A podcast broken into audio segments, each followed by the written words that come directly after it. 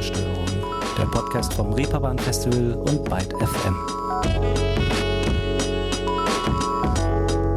Hallo zusammen und willkommen zu einer neuen Ausgabe Ruhestörung.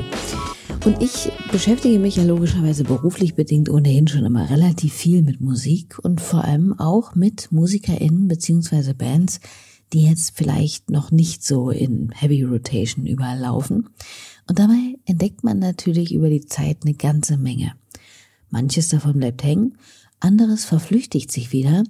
Und dann kommt es aber auch immer mal wieder vor, dass sich ein Song oder ja, ein bestimmter Sound so richtig regelrecht festsetzt und einen richtig aufmerken lässt. So geschehen bei mir zum Beispiel mal bei der österreichischen Band Kalk vor einiger Zeit. Da weiß ich noch genau, dass ich beim ersten Hören sofort dachte, wow, was ist das denn?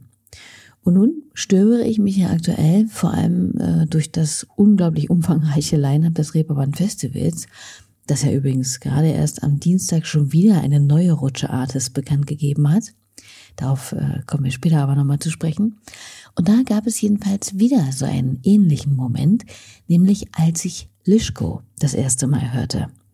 Wenn ihr hier regelmäßig dabei seid, dann klingelt es vielleicht bei euch, wenn ihr den Namen hört, denn ich habe die Band vor ein paar Folgen schon mal hier erwähnt, als ich einen Teil des Lineups vorgestellt habe. Und ja, da mir ihr Sound nicht so recht aus dem Kopf gehen wollte und ich dachte, es wäre irgendwie toll, etwas mehr über das Trio aus Nordrhein-Westfalen zu erfahren, habe ich sie kurzerhand mal hier bei Ruhestörung eingeladen und mich mit zwei Drittel von ihnen im Vorfeld dieser Ausgabe via Zoom unterhalten. Bevor wir allerdings dazu kommen, hören wir nochmal vielleicht vorher rein in ihre Musik. Und das hier sind sie. Lischko. Und ich bin Leonie Möhring. Hallo.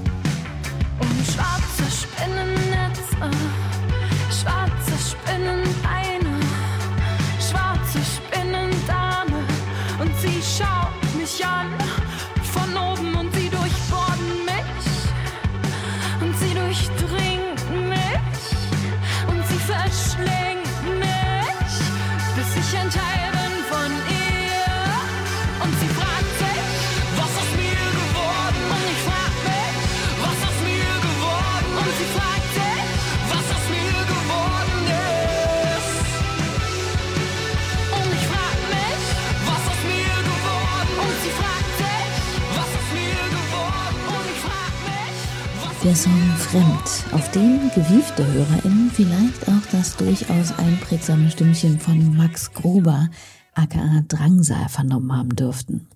Nicht nur ein kleiner Cameo, sondern auch Fan von Lischko. Lina und Lukas sitzen, als wir unser Gespräch starten, zusammen in ihrem, naja, mäßig belüfteten, respektive klimatisierten Proberaum. Und zuallererst wollte ich natürlich wissen, wie denn das Wertebefinden gerade so ist. Ganz gut eigentlich. Wir haben gestern ein Konzert gespielt in Düsseldorf auf diesem Sommerkult-Festival hieß das. Und äh, das war ganz schön. Es hat Spaß gemacht. War sehr warm natürlich. Und ich finde es immer ein bisschen schwierig, wenn wir unsere Musik im Hellen draußen spielen müssen, weil das irgendwie nicht so ganz zum Vibe passt, den das Ganze hat eigentlich. Aber es war trotzdem schön. Ja, genau, mir geht's auch gut. Ich äh, lebe momentan auch in Berlin und äh, bin immer in NRW dann ähm, zum Proben und äh, für, für Konzerte, wenn ich die anderen besuche und freue mich jetzt auch, dann ähm, habe ich an das Konzert quasi ein verlängertes Wochenende dran gehangen und äh, die Zeit wollen wir im Proberaum verbringen und das ist für mich dann immer ein bisschen wie äh, Arbeitsurlaub irgendwie. Also es ist natürlich, wir arbeiten super viel, aber danach bin ich immer total gut drauf und entspannt und darauf freue ich mich jetzt dann auch total. Das heißt also, dass die drei gar nicht mehr rund um die Uhr am selben Ort sind. Ist das denn schwierig? Also gerade jetzt im Hinblick auf die Organisation von Proben und so weiter, oder klappt das eigentlich ganz gut? Denn ist ja schon eine Umstellung für eine Band, die so lange eigentlich immer am selben Ort war. Ich glaube, das hat sich bei uns in, also früher, wir machen ja schon ewig seit der Schule schon zusammen Musik, Jona, Lukas und ich. Und da haben wir auch wirklich so typisch dieses so zweimal die Woche nach der Schule Proben und so gemacht und dann irgendwann dreimal die Woche und irgendwann viermal die Woche. Und ähm, aber das hat sich in den letzten Jahren, seitdem wir alle irgendwie auch arbeiten und auch irgendwie alle noch in anderen Bands spielen, für, für Labels arbeiten, wir haben auch, arbeiten auch alle in einem Club, äh, hat sich das eh so ein bisschen gedreht und auch seitdem wir verschiedene SchlagzeugerInnen haben, die nicht als festes äh, Teil der Band äh, mitspielen, sondern halt für Konzerte dazukommen, haben wir eh eher so im Block gearbeitet und geprobt. Also, dass wir dann eher uns da schon für verlängerte Wochenenden, für eine Woche vor der Tour irgendwie alle zusammen eingesperrt haben. Und äh, dadurch war das dann ähm, mit Berlin auch kein Problem mehr, weil wir eh auch alle so oft nach Berlin müssen wegen, äh, keine Ahnung, Label. Unsere Booking-Agentur, die Q ist ja auch in Berlin und dadurch ähm, ist dieses Hin und Her zwischen Solingen und Berlin bei uns allen eh schon die ganze Zeit so gewesen. Okay, also ist da schon eine gewisse Übung vorhanden. Was mir bei der Beschäftigung mit Lischko aufgefallen ist im Vorhinein, ist, dass eigentlich in fast jeder Rezension oder in jedem Artikel immer wieder der Herkunftsort der drei eine tragende Rolle zu spielen scheint. Und ich weiß nicht so richtig, warum das so ist, beziehungsweise woran das liegt, dass ja, sobald eine Band mal nicht aus Berlin, Hamburg oder was weiß ich, Köln kommt, alle immer völlig von den Socken zu sein scheinen, dass es in Anführungszeichen sowas, also so ein Sound auch in, was weiß ich, Buxtehude oder eben Solingen gibt. Aber offenbar ist das immer noch hier und da ein Staunen wert. Ich habe Lina und Lukas mal gefragt, ob sie diese dezente, aber konstante geografische Überbetonung manchmal eigentlich wundert, beziehungsweise vielleicht sogar ein bisschen nervt. Irgendwie ist mir das ein bisschen egal einfach. Also ich meine, klar, man liest es dann irgendwie schon mal öfter und ich finde es irgendwie eher, also ich finde es immer eher witzig irgendwie, wenn dann Leute so, oh, die sind aus Solingen. Ja, also die meisten, die in Berlin wohnen, kommen ja auch nicht aus Berlin irgendwie. Also zumindest die ganzen Musiker, die sind ja auch irgendwann einfach dahin gezogen und hängen da halt jetzt irgendwie rum und wir haben das halt einfach nicht gemacht oder noch nicht gemacht und also Lina ja schon, aber äh, Jona, der jetzt gerade nicht dabei ist und äh, ich, wir wohnen halt noch hier in Solingen und irgendwie, äh, ja, das funktioniert, funktioniert ja trotzdem irgendwie und äh, deswegen weiß ich jetzt auch irgendwie nicht, ich, ich brauche das gerade einfach nicht. Ja. Also wir haben auch äh, zum Album tatsächlich unseren Pressetext, den wir selber rausgehen, nochmal angepasst und einfach nur geschrieben, wir kommen aus einer mittleren Großstadt in NRW, weil wir glauben, dass es schon für die Einordnung von unserer Musik vielleicht nicht unwichtig ist, zu wissen, dass wir jetzt nicht die ähm, Kiddos sind, die irgendwie in der Großstadt geboren sind oder in irgendeiner wirklich, keine Ahnung, reichen Gegend oder so, sondern ähm, und wir ja auch irgendwie sehr verknüpft sind so mit diesem DIY-Gedanken, der ja schon dann auch in Städten, wo sonst nicht so viel passiert, äh, groß ist oder für uns groß war und was auch, glaube ich, wichtig ist, um uns einzuordnen. Aber dass es jetzt genau Solingen ist, fanden wir immer ziemlich egal, weil es hätte auch gefühlt jede zweite andere Stadt aus NRW sein können. Und ähm, wir wollten das dann mal so ein bisschen rausnehmen, weil wir jetzt auch ja nicht die so Solinger Local Heroes sind, sondern halt einfach nur durch Zufall hierher kommen und mit dieser Stadt auch sonst nicht so viel teilen, außer dass wir hier halt immer im Keller im Proberaum abgehangen haben. Aber das hätte halt auch jede andere Unser Stadt sein unser Proberaum ist ja nicht mal in Solingen, genau. der ist ja genau. in Wuppertal. Deswegen, also es ist halt irgendwie, wir haben das so ein bisschen bewusst rausgelassen, weil es halt irgendwie so ein bisschen egal ist und man einfach nur so, das halt so ein bisschen dieses Gefühl vermitteln sollte, dass vielleicht da irgendwie viele Leute kennen, dass man halt aus so einer mittleren Großstadt kommt und das ist halt irgendwie alles so ein bisschen langweilig und man weiß halt nicht, was man machen soll und deswegen macht man halt irgendwie Musik zum Beispiel oder irgendwas anderes. Und ähm, genau, es ging ja mehr so um das Gefühl als um den tatsächlichen Ort an sich. Das kann ich gut verstehen. Und ich komme nicht mal aus einer Großstadt, sondern aus einer Kleinstadt. Aber gerade weil da ja nichts los ist, ist da ja nicht selten dann doch irgendwie paradoxerweise eine ganze Menge los. Ganz einfach, weil alle irgendwie aktiv zu werden scheinen, um eben dieser Ödnis etwas entgegenzusetzen.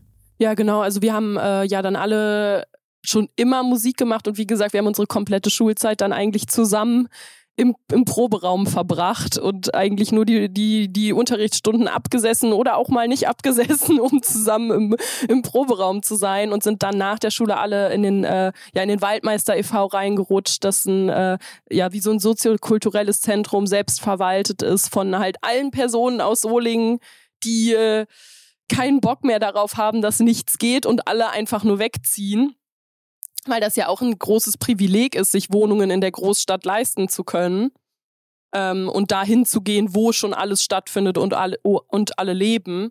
Und äh, da haben wir dann auch, genau, sind wir auch alle dann sehr verwurzelt und haben da einfach wahnsinnig viel gearbeitet und dadurch auch ganz, ganz viel gelernt. Und über das von Lina gerade angesprochene Waldmeister habe ich auch schon einiges immer wieder im Zusammenhang mit Lischko aufgeschnappt. Das scheint ja eine ziemlich wichtige Instanz für die Band gewesen zu sein. Oder ist es vielleicht sogar immer noch? Ja, auf jeden Fall. Das war halt irgendwie das, wo wir auch dann zum ersten Mal halt selber Konzerte organisiert haben. Wir haben das dann halt immer so gemacht, dass wir halt irgendwie wenn wir unterwegs irgendeine Band kennengelernt haben, die wir halt cool fanden, mit denen wir uns gut befreundet haben, dann in der kurzen Zeit, dann ähm, haben, wir, haben wir die halt einfach immer nach Solingen eingeladen und die waren dann eigentlich alle immer so, hey, voll cool, dass hier sowas geht und ähm, das hätten wir halt nicht gedacht. Und das, das war dann mal ganz schön für uns.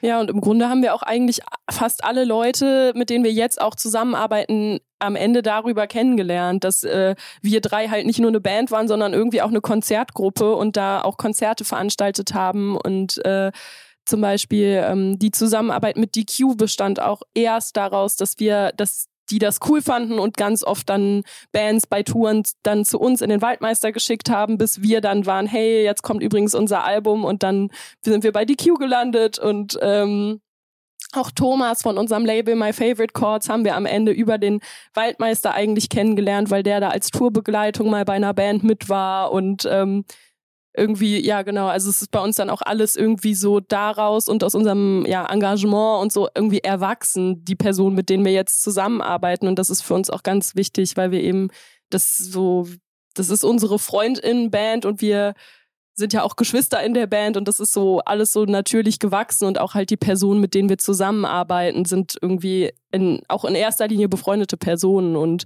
Personen, die wir sehr schätzen und auf die wir uns deswegen auch zu 100 Prozent verlassen können. Klingt nach ziemlich idealen und wünschenswerten Voraussetzungen für eine Band, wie ich finde.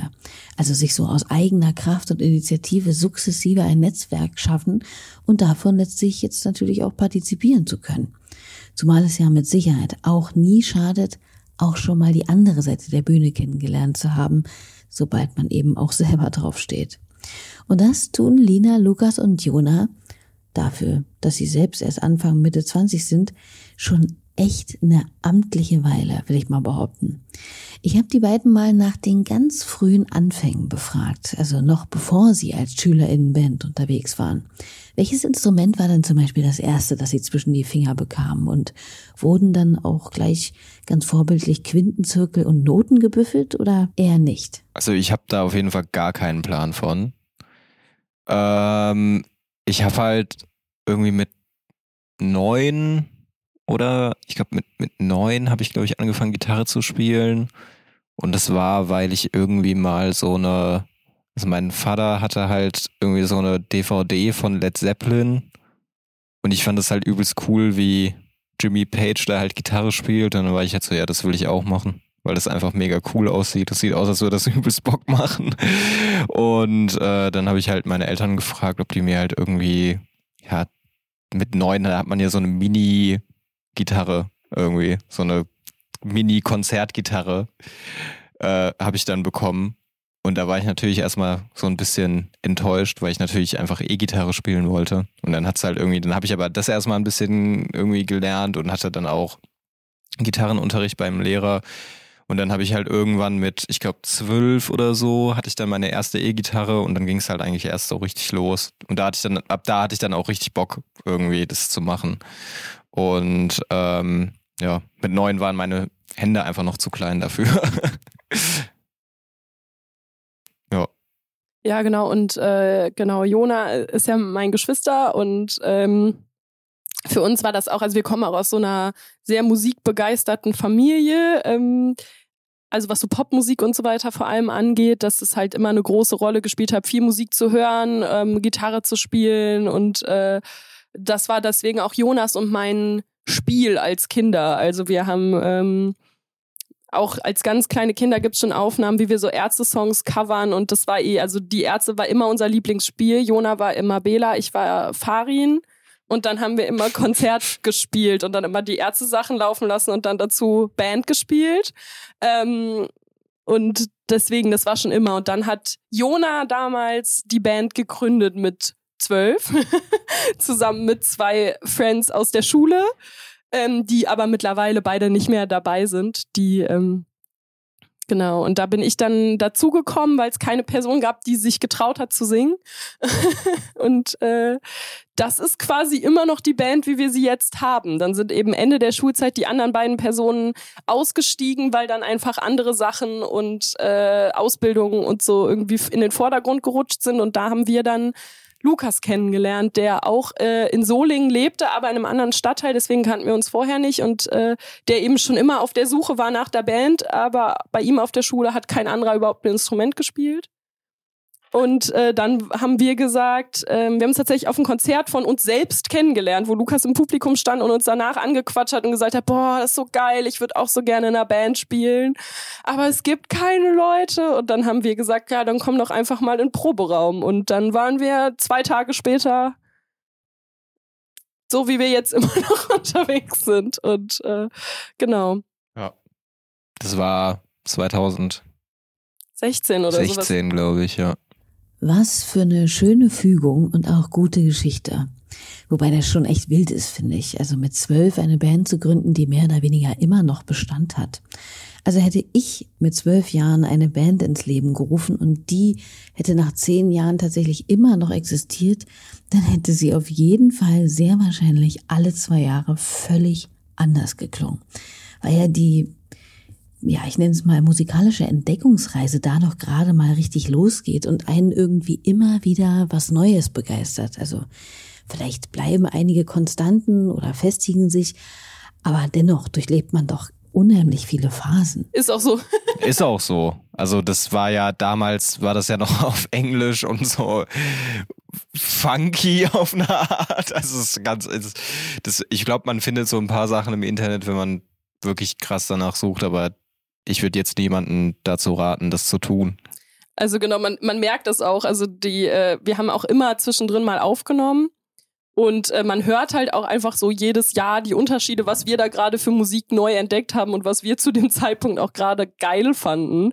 Also so sei es, wie Lukas meinte, mal eine weirde Red Hot Chili Peppers Phase über dann irgendwann, keine Ahnung, Rage Against the Machine oder keine Ahnung, Arctic Monkeys Britpop-Phase, ähm, bis wir dann irgendwann ähm, über Cure und die 80s so die äh, ja, neue deutsche Welle entdeckt haben mit und vor allem da auch die ganzen krassen ja, Frauenbands, die es da gab, sei es Ideal, Malaria und, und wir dann auf einmal so waren, oh mein Gott, das, das ist das, was wir machen wollen.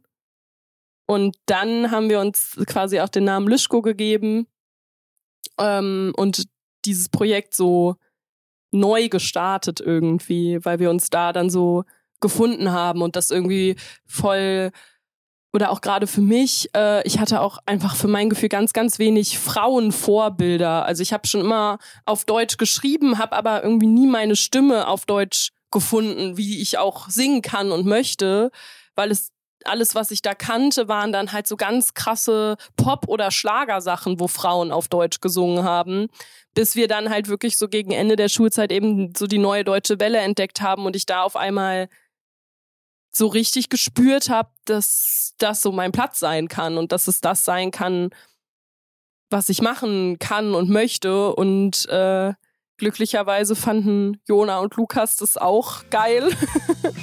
und dann haben wir uns da irgendwie so ein bisschen ja, neu entdeckt. Ich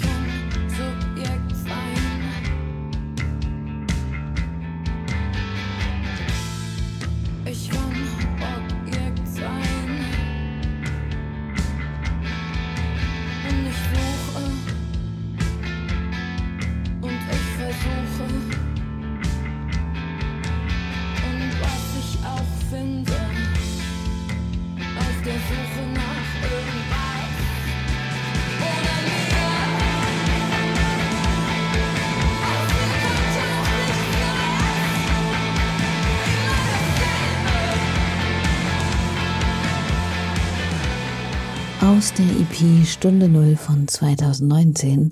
Neu ist alt.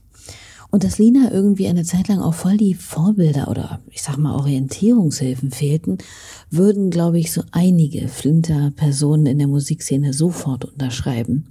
Wenn ich mich an die ganzen selbstorganisierten kleinen Musikfestivals allein in meiner Heimatstadt und Jugend zum Beispiel erinnere, dann war da der Prozentsatz der weiblich gelesenen Menschen auf der Bühne definitiv im einstelligen Bereich, beziehungsweise ging wirklich viel mehr gegen Null.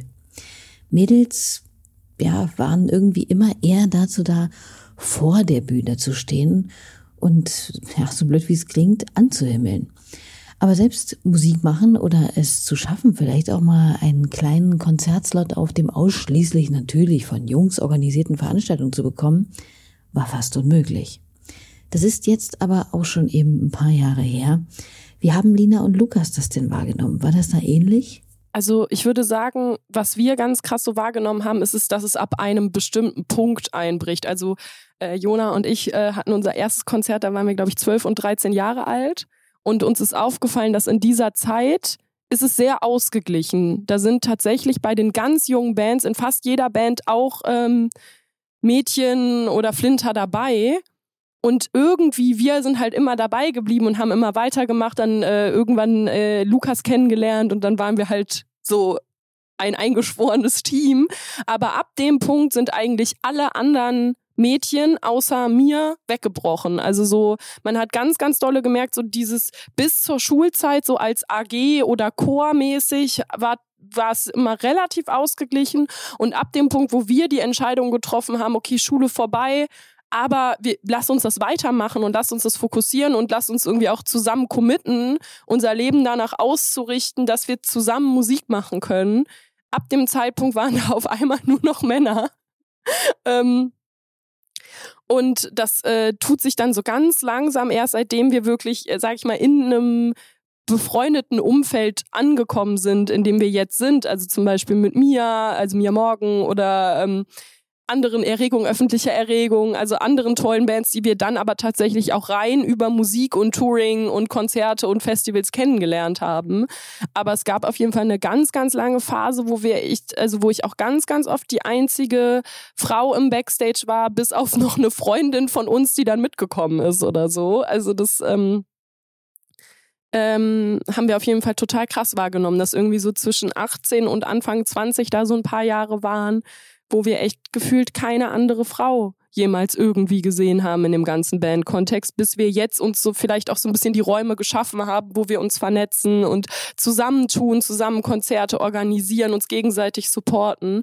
Aber ähm, auch das sind ja unsere Räume, die wir uns schaffen. Und auf Festivals sind trotzdem immer noch zu großen Anteilen dann irgendwie ja Männer. Ja, das ist wohl so. Hatten wir hier bei Ruhestörung ja auch schon ein, zwei, drei, viermal zum Thema.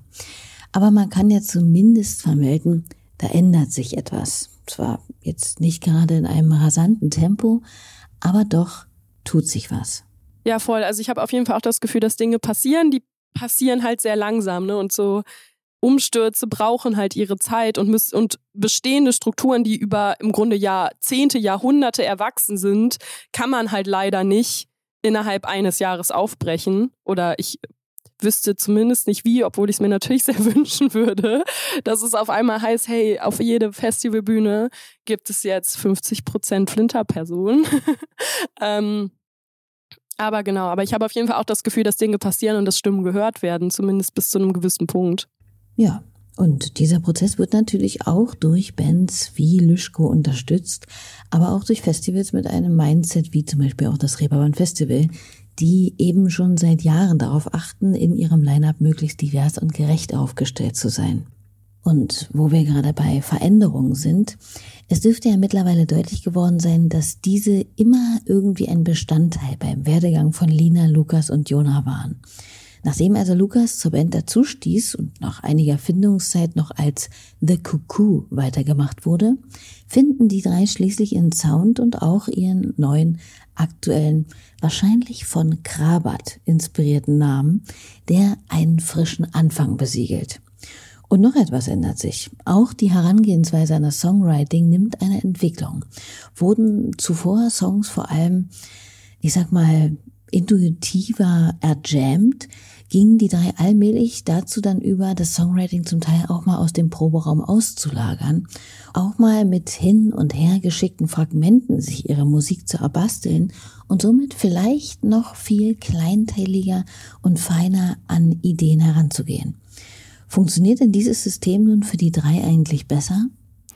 Ja, ob das, also besser, das kann dann jeder für sich entscheiden, glaube ich, ob man das besser findet oder äh, irgendwie nicht. Aber also für uns funktioniert es auf jeden Fall gerade ganz gut, weil ich meine, also das hat sich bei uns irgendwie ähm, dann so ergeben, als unser ursprünglicher Schlagzeuger halt die Band verlassen hat, dass wir dann halt so waren, ja okay, wie machen wir denn jetzt Musik? Weil wir halt äh, vorher immer auch alles irgendwie so zusammen im Raum geschrieben haben und halt irgendwie so aufeinander reagiert haben einfach und dann sind die Songs halt so natürlich entstanden.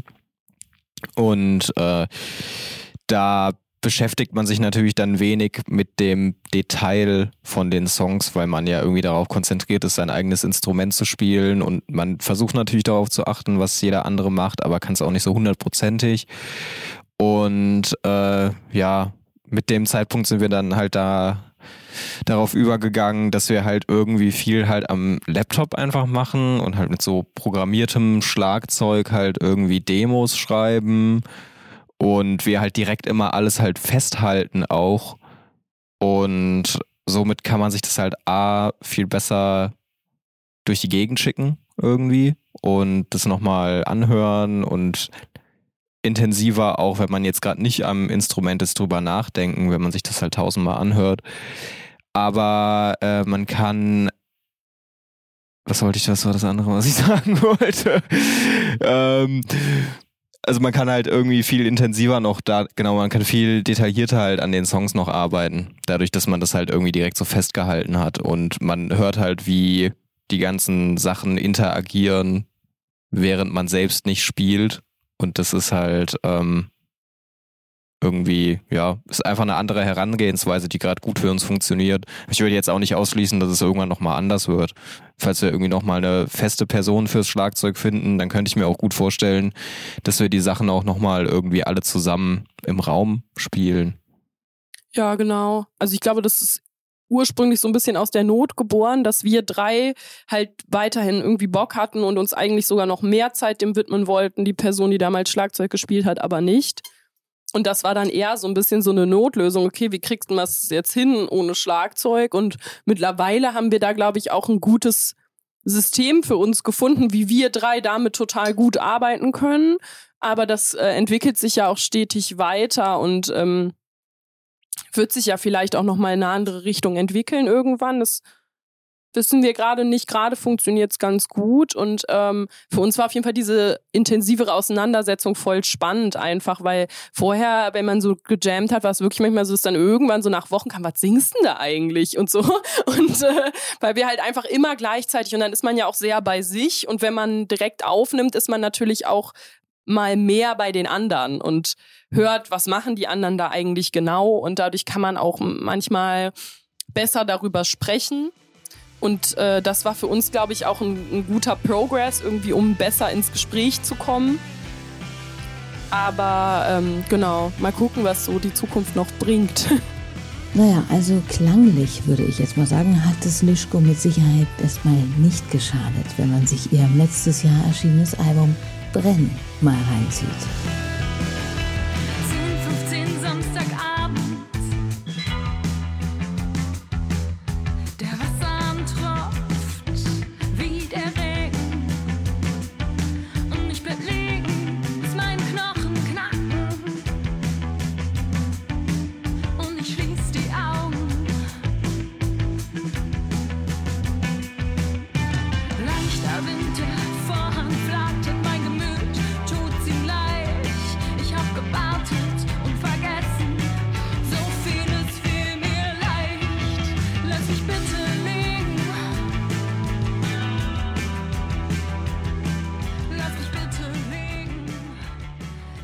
Auf jeden Fall eine der großen Stärken von Lischko, die Texte. Wer schreibt die denn aber nun eigentlich? Gibt es in der Band eine klare Aufgabenverteilung oder schrauben eigentlich alle irgendwie an allem? Also ich glaube, anteilig haben wir schon unsere Aufgaben, die wir in erster Linie machen, aber alle machen auch bei allem mit. Also in, ich schreibe in erster Linie die Texte, aber Lukas und Jonas schreiben auch manchmal ganze Texte oder manche Zeilen oder überarbeiten meine Texte und äh, genauso funktioniert das eigentlich auch mit der Musik. Lukas spielt natürlich in erster Linie Gitarre und schreibt in erster Linie die Riffs, aber wenn er mal eine Idee für was anderes hat oder an, umgekehrt bei Jona, dann ähm, machen wir das auch zusammen? Oder manchmal habe ich auch irgendwie eine catchy Melodie, wo ich denke, hey Lukas, das könnte eine gute Gitarre werden oder sowas. Also dass wir alle schon in erster Linie das machen, was wir uns äh, ja überlegt haben und was wir auch seit Jahren machen und vielleicht dadurch auch gut können, aber wir arbeiten auch schon alle zusammen an allem. Und ähm, Genau, und auch, auch so was die weitergehenden Aufgaben hat, so äh, Organisation oder auch Aufnehmen und so, da haben wir auch alle irgendwie so ein bisschen die Sachen übernommen, die wir halt einfach gut können, aber äh, versuchen natürlich immer irgendwie im Austausch zu sein und dass alle irgendwie auch gemeinsam an allem arbeiten. Klingt nach einem guten, harmonischen System. Aber den Eindruck hat man ohnehin von den dreien. Ganz gleich, ob sie da Rücken an Rücken in ihren unheimlich stimmigen Musikvideos oder aber live auf der Bühne stehen. Da ist einfach dieser, ja, Vibe, dass man es hier wirklich mit drei MusikerInnen zu tun hat, die von der ersten gesungene Liedzeile bis zur Wahl der Lippenstiftfarbe an einem Strang ziehen und auch voll dahinter stehen. Und die Ästhetik ist bei Lischko auf jeden Fall auch eine nicht unbedeutende Komponente, kann man sagen. Ich habe vor einer Weile mal mit einem befreundeten Musiker gequatscht, der sich mit seiner Truppe auch gern für Fotos oder vor der Kamera oder eben Live-Auftritten zurecht macht. Und mit ihm eben so ein bisschen darüber rum philosophiert, warum Bands das eigentlich tun, beziehungsweise eben auch ganz bewusst nicht tun. Und er meinte, dass in seinem Fall das eigentlich gar nicht so viel mit der Außenwirkung oder irgendeiner ja, Show zu tun hat, sondern vielmehr mit dem Zusammengehörigkeitsgefühl, das durch einen, ja, was weiß ich, einheitlichen Look beispielsweise innerhalb der Band entsteht. Das fand ich irgendwie spannend und auch total einleuchtend. Wie ist das denn bei Lischko, die ja auch gern eben blasser geschminkt, betont düster, schwarz gekleidet auftreten? Ist das ähnlich? Ja, auf jeden Fall. Also ich finde es halt immer cool, wenn man halt als Band sich irgendwie auch ein bisschen optisch abhebt. Auch, dass man halt so einen gewissen Wiedererkennungswert hat, dass wenn man halt irgendwie, wenn man jetzt auf einem Festival gespielt hat und man geht halt hinterher zum Merch oder man läuft über das Festival und dann checken die Leute halt, okay, das waren die, die halt eben auf der Bühne standen. Und weil ich meine, wenn man da halt einfach in Jeans und weißem T-Shirt steht und äh, halt irgendwie sich null dafür zurecht macht, dann könnte es ja auch irgendeine Person sein. Aber ich finde es irgendwie cool, dass, es, dass man das halt irgendwie checkt, dass man auch so sich zusammen fertig macht und das alles so einen gewissen Style hat. Und ähm, ja, das hat auf jeden Fall was mit Zusammengehörigkeit zu tun und irgendwie mit so einer Identität auch dann, die man zusammen als Band entwickelt. Genau, also auch, also das, was du ja auch gerade schon angesprochen hast, ich finde schon, dass es auch wenn man sich sagt, wenn man sich, wenn man explizit darstellen will, dass man sich ja gar keine Gedanken darüber macht, ist das ja was, was man darstellt und man braucht gar nicht so tun, dass wenn man sich auf eine Bühne stellt, dann bist du ein Gesamtkunstwerk mit allem, was du tust. Und natürlich zählen da auch Musikvideos. Und für uns war es uns halt wichtig, da ähm, was ein schlüssiges Bild zu sein. Und das ist jetzt nicht, dass wir uns hingesetzt haben und uns ein Konzept überlegt haben. Das ist schon so, wie wir auch sind und was wir auch geil finden, nur halt in einer ja sehr überspitzten und halt Bühnenversion. und ähm, genauso wie wir uns ja über unsere Musikvideos Gedanken machen, machen wir uns halt auch Gedanken, was wir gerne anziehen wollen und wie wir wahrgenommen werden. Und ähm, wir finden das halt aber auch wichtig, dass wir so als Einheit und Band auch erkannt und gesehen werden, dass wir nicht vier random Personen sind, die man auch aus dem Publikum aus, hätte auszählen können und dann auf die Bühne stellen können, sondern dass wir sagen, okay, wir sind Lischko und das ist diese Band und man kann uns auch wiedererkennen und ähm, auch dieser Moment irgendwie, wenn wir uns gemeinsam vor dem Konzert fertig machen, uns absprechen, wer zieht was an und passt das zusammen und uns irgendwie zusammen schminken, gegenseitig schminken und so, das ist auch einfach so ein zur Ruhe kommen und zusammenkommen und sich darauf einstellen, hey, in einer Stunde stehen wir dann auf der Bühne und das ist auch wie so was Ritualisiertes für uns, dieser Moment, zu viert noch mit unseren irgendwie befreundeten Personen, die uns auf der Tour begleiten, zusammenzukommen, sich die Ruhe und Zeit zu nehmen, um dann auf die Bühne zu gehen. Ja, voll. Ich finde es auch immer, wenn der Lidschatten drauf ist, dann weiß man, dass es gleich losgeht. Das ist irgendwie immer ganz cool. Ein schöner Satz. Wenn der Lidschatten drauf ist, weiß man, dass es eigentlich gleich losgeht. Und ja, ich kann das schon irgendwie ganz gut verstehen und ganz gut mitgehen mit dem Gesagten. Ich meine, jeder und jede sollte natürlich genauso auf der Bühne stehen wollen sollen, wie es sich am besten anfühlt. Aber dieses betonte Real Gekeeper und vor allem, ja, vielleicht im schlimmsten Falle sogar noch Nasengerümpfe gegenüber Bands, die sich etwas spezieller kleiden oder rausputzen, ist schon seltsam, denn auch die unambitionierteste Frise oder der gelangweilteste Look ist letztlich eine ganz bewusste Entscheidung, sobald man ins Rampenlicht tritt. Da braucht man sich nichts vorzumachen. Ja, ich finde das auch irgendwie so ein bisschen schade in auch gerade so populärerer deutscher Musik oder halt wirklich in deutscher Popmusik, wenn man jetzt so von den Größten redet, dass da halt irgendwie niemand so sich mal was Cooles überlegt. Das ist immer alles so, okay, der nette Nachbar oder die nette Nachbarin von nebenan macht halt jetzt Musik und steht auf der Bühne und singt halt da irgendwie die Lieder über ein Haus und Kinder und keine Ahnung was. Und das ist halt irgendwie, finde ich, so ein bisschen schade, dass anscheinend auch die Leute hier das nicht wollen, so richtig. Dass da halt irgendwie wie zum Beispiel so Lady Gaga oder so, das ist ja krank, was die für eine Show macht und was die für Outfits hat und so ein Kram. Aber das will hier irgendwie niemand sehen aus Deutschland. Das finde ich irgendwie so ein bisschen schade, weil das so, so verschwendetes Potenzial, das könnte so geil sein, einfach. Aber ja, man möchte irgendwie lieber halt so den netten Nachbar oder Nachbarin von nebenan, die halt so ihr Liedchen trällert. Ja, genau. Und auch gerade irgendwie in Indie-Kreisen ist das ja auch so ein bisschen äh, verpönt. Da muss man sich dann ja irgendwie abgrenzen und sagen so, hey, äh, wir machen uns nicht extra zurecht, sondern wir kommen halt aus dem Bus und dann direkt auf die Bühne. Und wir haben halt gesagt, ganz ehrlich, so ist es nicht, so ist es bei euch wahrscheinlich auch nicht. Und ähm, dann äh, überlegen wir uns tatsächlich lieber wirklich geile Klamotten mhm. und äh, sehen auch einfach dann cool aus, anstatt äh, irgendwie, äh, ja, sag ich mal, extra Kacke auszusehen. Das ist ja auch was, was man sich überlegt. Aber die Überlegung dahinter verstehe ich halt nicht so ganz ja, wir sind cool, wir saufen Bier und stinken. Nice, ja, perfekt, cool. Also ganz ehrlich, uns ist es dann lieber wichtig, gut zu riechen. Also. Naja, und dagegen ist ja nun wirklich gar nichts einzuwenden. Aber woher kommt denn bei Lischko dieser Hang zu eben dieser ganz bestimmten 80s The Cure Ästhetik? Gab es dahingehend schon immer eine gewisse Affinität oder hat die sich auch erst später vielleicht auch mit dem neu gefundenen Sound entwickelt?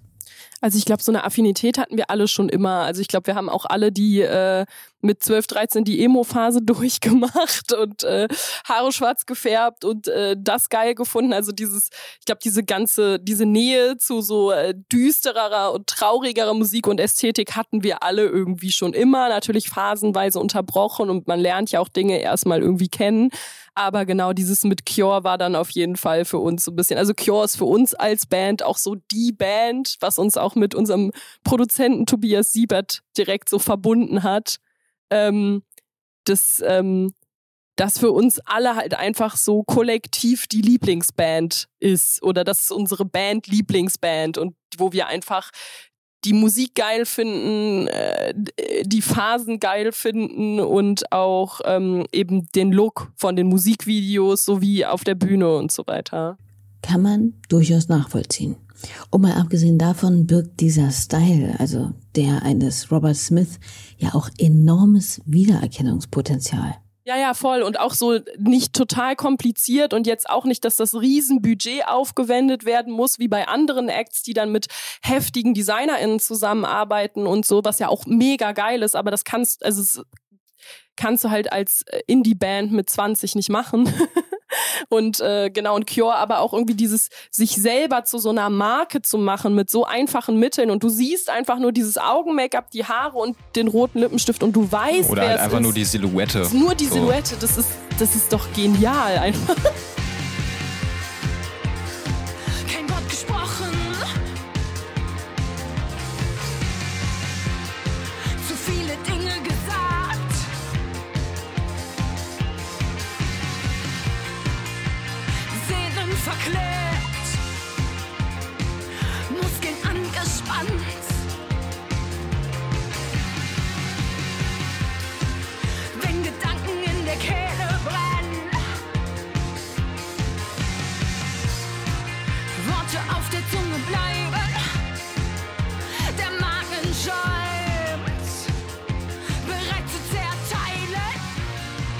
Auszug aus dem Song History und Abfall.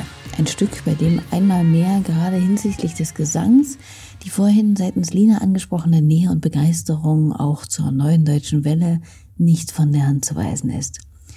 Und nun ist die neue deutsche Welle ja aber auch schon ein ganzes Weilchen her und hat unlängst in den letzten Jahren ich sage es mal, Nachwuchs bekommen. Ich würde sagen, 2021, vielleicht auch 20 schon, begann der Begriff langsam so zu kursieren.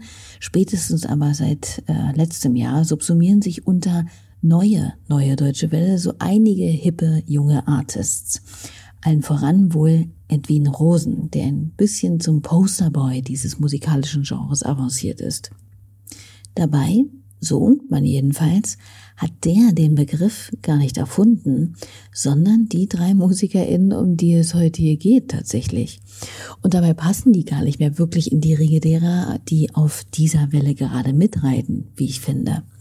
Ich habe die beiden mal gefragt, was denn an den Gerüchten dran ist. Ja, das war, also wir hatten uns das mal, ich glaube 2019 überlegt oder 2018 sogar schon, als wir unsere, ja mit der Umbenennung 2018 hatten wir uns das überlegt, dass wir das irgendwie, weil man, man will ja immer nicht irgendwie dann so Post-Punk schreiben und man will ja dann irgendwie was eigenes schreiben und keine Ahnung. Das hatten wir damals, glaube ich, schon in unseren Pressetext geschrieben, weil wir das irgendwie einfach witzig fanden, wir uns das irgendwann so im Proberaum überlegt haben. Und dann ist das irgendwann mal von irgendwem aufgegriffen worden und ich glaube unter einem YouTube-Video von Edwin kommentiert worden. Und dann hat Edwin sich so gedacht, ah ja, eigentlich ganz funny. Und hat das halt auch übernommen und ist es irgendwie so ein bisschen zum Selbstläufer geworden. Und dann haben sich auf einmal ganz, ganz viele Leute oder dann ist es zu so einem Genre geworden. Und es war auch gar, also es war gar keine Intention dahinter, aber ja, und aber wir, wir selbst distanzieren uns jetzt auch so ein bisschen von dem Begriff, weil die äh, Musik, die das jetzt irgendwie so geworden ist, das ist halt irgendwie was anderes als wir machen und irgendwie passen wir gar nicht mehr in diese Schublade, die irgendwie aber auf eine Art so einen Ursprung bei uns gefunden hat. Das ist ganz witzig irgendwie. Genau, also wir, wir hatten tatsächlich den, diesen Begriff schon vor dem Bandnamen. Also uns war klar, okay, wir haben einen uralten äh, englischen Bandnamen, den man noch mit, keine Ahnung, dem äh, Kinderpoppreis 2013 verbindet. Ähm, das passt einfach nicht mehr zu uns. Und äh, dann ähm, stand tatsächlich dieser Begriff neue, neue deutsche Welle, bevor wir uns dann tatsächlich für den Namen Lischko entschieden hatten. Ähm, und das war auch auf den allerersten Stickern, die wir dann neu gemacht haben. Und so stand das auch so ganz fett drauf. Stimmt, von denen haben wir auch noch Von irgendwo denen haben welche wir auch noch rumfliegen. irgendwo ja. welche rumfliegen. Und dann kam das jetzt dann ja 2020, 2021 durch Edwin eigentlich erst neu auf. Das, äh, und da haben sich ja dann auch einige Personen drangehangen. Und mittlerweile finden wir den Begriff leider auch gar nicht mehr so cool, weil wir das Gefühl haben, dass es ein sehr gleichförmiges Genre ist, was auch mit, sage ich mal, Bands, wo auch Schlagzeug dabei ist und so gar nichts mehr zu tun hat, was bei uns aber ganz, ganz wichtig ist, dass wir eben nicht eine Person auf der Bühne sind mit Backing-Track, sondern dass wir eben auch eine Band sind, die aus drei Personen besteht, live vier Personen, die alle gleichberechtigt sind. Und deswegen benutzen wir den Begriff auch nicht mehr, weil das jetzt dann auch sehr missverständlich ist, wenn wir das sagen und dann auch schon Anfragen kamen für Konzerte, Hä, aber warum kann der Lina nicht alleine mit einem Backing-Track kommen? Ähm, wo, wo wir dann erklären mussten, nein, wir sind eine Band und deswegen können wir auch nicht alleine mit Backing-Track kommen. Oder ähm, und was uns halt auch ein bisschen nervt, müssen wir mal ehrlich sagen, ist, dass es jetzt auch wieder sehr männerlastig ist und vor allem sehr weiße männerlastig ist. Also dass es jetzt auf einmal ähm, dann klar auch wieder irgendwie die EinzelkämpferInnen gibt, äh, wie auch unsere Freundin Modular oder so, die sagen ganz explizit, nee, ich bin neue, neue deutsche Welle und ich bin aber auch eine Frau und ich habe keinen Bock, dass es da so viele Männer gibt. Aber für uns ist es eher so ein bisschen, dass wir damit auch nicht in einen Topf geworfen werden äh, wollen, weil das für uns auch total wichtig ist, irgendwie auch, dass wir eben eine nicht-binäre Person und eine Frau in der Band haben und wir einfach andere Perspektiven abbilden und verarbeiten als ja, weiße Cis-Männer.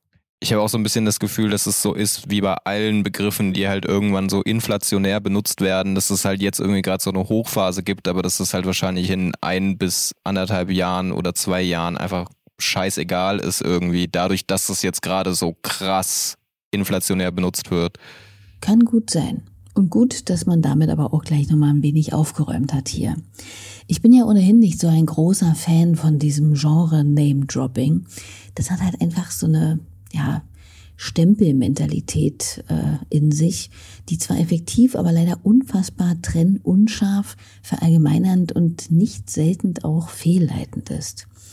Dann lieber beschreiben, was die Musik ausmacht, oder was sie in einem veranstaltet. Oder höchstens mal eine Referenz ins Spiel bringen. Bei mir war das, ja, wie eingangs erwähnt, die Band Kalk in Bezug auf Lischko.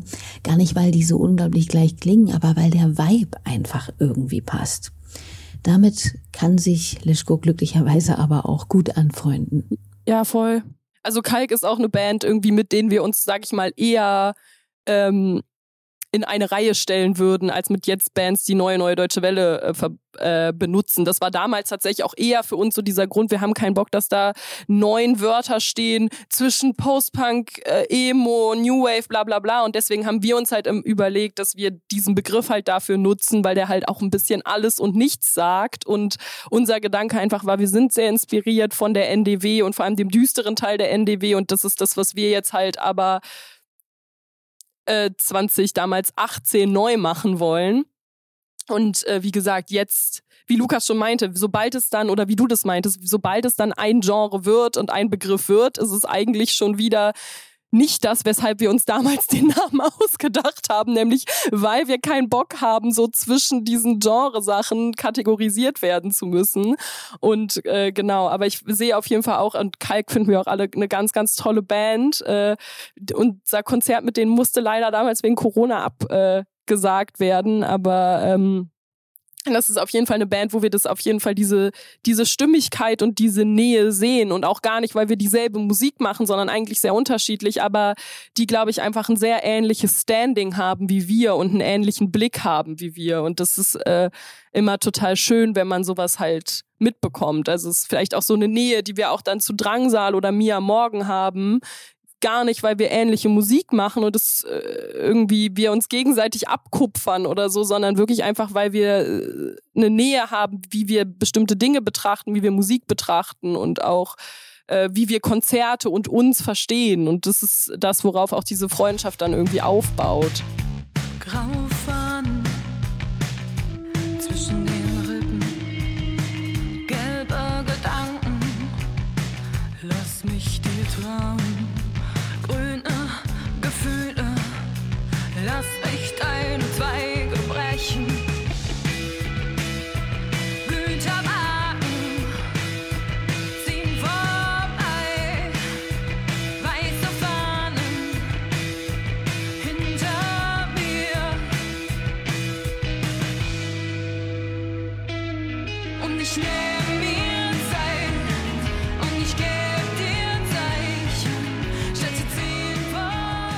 so ein guter Song, Nachtzug von Lischko, ebenfalls auf ihrem Album zu finden, mit einem wirklich netten Musikvideo übrigens, in dem auch mein ByDFM-Kollege Klaus 4 zu sehen ist, wenn man genau hinguckt. Das aber mal nur am Rand. So. Und nun stecken wir tagtäglich eigentlich unschwer zu erkennen mittendrin im Sommer. Was für die Konzertbranche ja vor allem eines heißt, Festivalzeit. Die Festivals nehmen natürlich auch Lischko mit, aber ich weiß nicht, wie es euch geht, so richtig vorstellen, wie diese Musik, dieser Vibe bei 28 Grad und strahlendem Sonnenschein um 15 Uhr nachmittags funktionieren soll, kann ich mir irgendwie nur ein bisschen schwer. Es gibt ja einfach solche Bands, da denkt man irgendwie, dass da auch ein bisschen die drumherum Atmosphäre stimmen muss, um der Musik zu erlauben, ihre volle Wirkung zu entfalten. Lukas hatte ja sowas am Anfang unseres Gesprächs auch schon mal angedeutet. Ist das denn tatsächlich ein bisschen schwierig für Lischko oder geht's? Das ist schon immer ziemlich rough auf jeden Fall, ja. Also es ist, äh, ich glaube, es funktioniert ähm, besser, als man sich das vorstellen kann, aber weil es dann auch ganz anders ist, als man sich das vorstellen kann. Also ich glaube, auf so einer Bühne wirken wir sehr viel pop-rockiger, als wir vielleicht sonst sind und ähm, müssen uns dann halt nochmal irgendwie anders Mühe geben, da auch dann zu funktionieren und zu wirken, als in einem, keine Ahnung, geilen alten Club mit einer mit einem schönen ruhigen Licht einfach, wo es wo in sich die Stimmung das schon viel besser trägt. Ähm, und das ist einfach, dass ich wir merken auch, dass das funktioniert, dass wir auch immer ganz gut ankommen bei so Sachen, auch äh, wenn es für uns immer ein bisschen Überwindung ist. Und es ist für uns einfach sehr sehr viel anstrengender als als so Clubshows, weil wir selber nicht so richtig in diesen ja es soll jetzt nicht so esoterisch klingen, aber so diesen tranceartigen Zustand von einem Live-Konzert äh, kommen, wo einfach alles so float und man ist einfach da drin und es ist sehr viel Gefühl und dann ist auf einmal das Konzert vorbei. Da ist so eine Festivalshow im Hellen und so sehr, sehr viel mehr Arbeit und äh, sich auch da durchbeißen und vorher ist bei allen auch immer so ein bisschen die Stimmung so, ja, eigentlich Bock zu spielen, aber oh. aber genau, da müssen wir jetzt gerade ein bisschen durch und äh, es ist ja auch, es ist ja auch total schön, um neue Leute kennenzulernen, um neue Personen im Publikum zu erreichen, neue Bands kennenzulernen, andere Bands kennenzulernen und ähm, deswegen ist es schon auch trotzdem schön, nur auch eben zu gleichen Anteilen anstrengend. Ja, und wir sind jetzt auch alle nicht so die krassen Entertainer, als dass wir jetzt halt irgendwie da so auf der Bühne stehen, die Leute zu irgendwelchen Mitklatschparts anregen. Wenn die mitklatschen wollen, dann können die Leute das gerne von sich aus machen und wenn die das machen bei irgendeinem Part, der halt vor on the floor ist, dann freut uns das sicherlich auch, aber wir sind jetzt irgendwie nicht so, wir stehen hier jetzt nicht so, sind halt so und jetzt alle mitklatschen und wuh und keine Ahnung, das ist irgendwie, weiß ich nicht, da fühlen wir uns eher unwohl bei, das bei unserer Musik zu machen. Aber äh, ja, das funktioniert auf, in so Clubshows schon besser, aber ja, Festivals sind halt irgendwie auch geil, weil man da halt irgendwie im besten Fall immer neue Leute gewinnen kann. Und ähm, ja, das ist irgendwie immer ja, ganz schön, wenn man das dann merkt, dass halt irgendwie da mehr Leute auf einmal einem bei Instagram folgen, so blöd wie das klingt. Aber das gibt einem ja dann schon irgendwie ein bisschen was und freut einen dann natürlich. Und man denkt dann ja natürlich, okay, dann hat es Leuten wenigstens gefallen, auch wenn es irgendwie im Hellen um 14 Uhr auf irgendeinem Dorffest war. Das stimmt wohl. Und gerade Live-Sachen eignen sich ja hervorragend, um einen bleibenden Eindruck zu hinterlassen und Leute dazu zu bringen, Weiterempfehlungen auszusprechen. Apropos, was können Lina und Lukas denn aktuell selbst so musikalisch empfehlen? Ähm, She-Dog ist cool. Das ist eine befreundete Band hier aus Köln. Äh, Serpentin ist super. Und Brockhoff finde ich ziemlich cool. Die letzte Single fand ich super stark. Und was ist noch cool? Blush Always ist cool.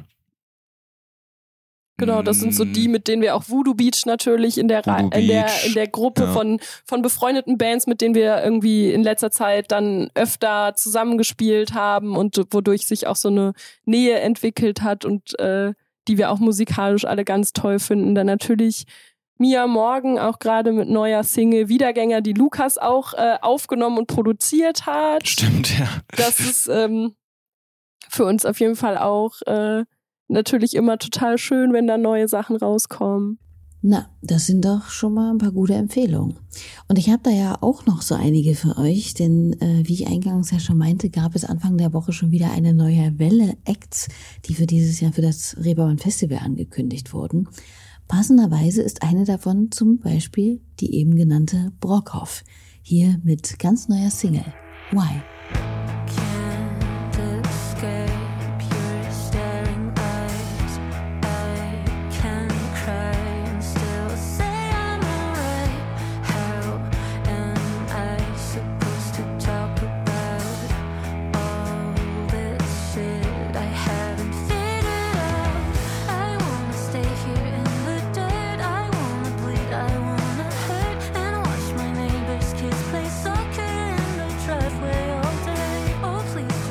Auch schon hier bei mir bei Ruhestörung zu Gast, Brockhoff.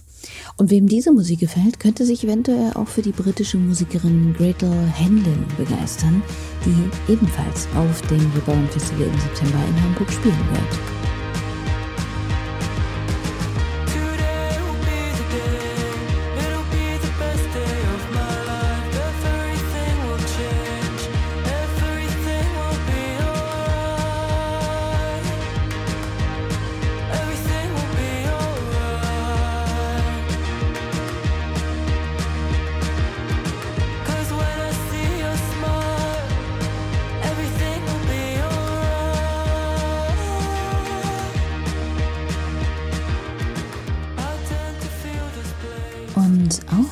Bestätigt und aus Großbritannien ist die Band English Teacher, die mich auf jeden Fall auch gleich ein bisschen aufhorchen haben lassen und die ich mir live sehr gut vorstellen kann. I prefer to go shopping in the evening.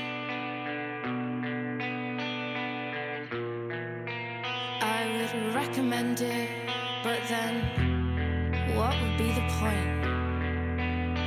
There's a ghost in aisle six.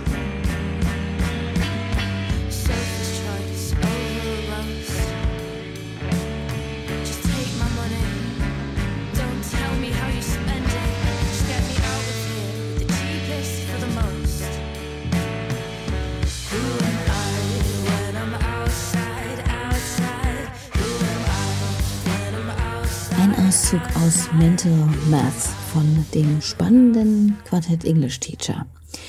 Und von gleich um die Ecke von Lischkos Proberaum sozusagen kommen zwei weitere KünstlerInnen, die sich unter den neuen Namen des Reeperbahn Festival Lineups befinden und mehr oder weniger auch beide schon hier bei Ruhestörung mal am Start waren. Einmal Fabian Till, aka Tiflis Transit, mit dem ich mal mit seiner Band Darjeeling hier die Freude hatte. Sun comes up when temper's down.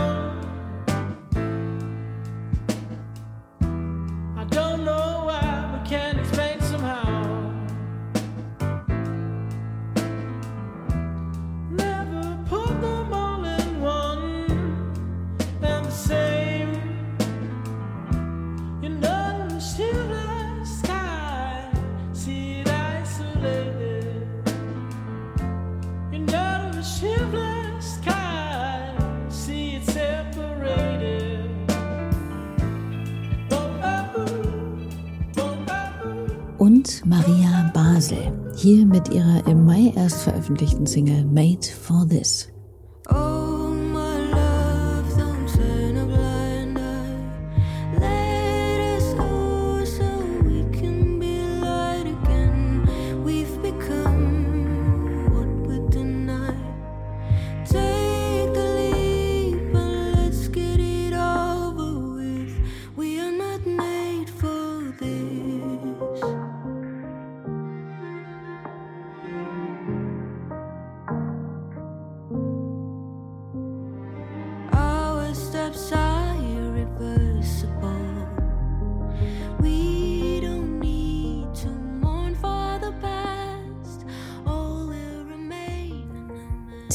Melting Pot Wuppertal, sage ich dann nur.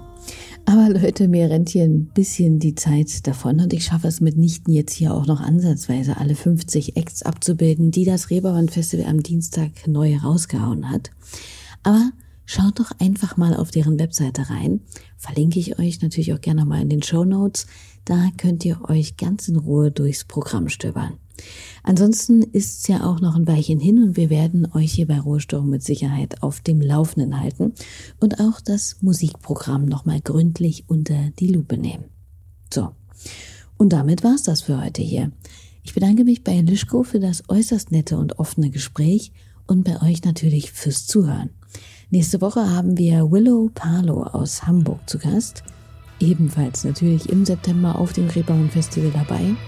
Schaltet also gerne wieder ein. Wir hören als Rausschmeißer jetzt aber noch einen Auszug aus der von Lischko empfohlenen Band She Dog. Und bis dahin, macht's hübsch. Tschüss.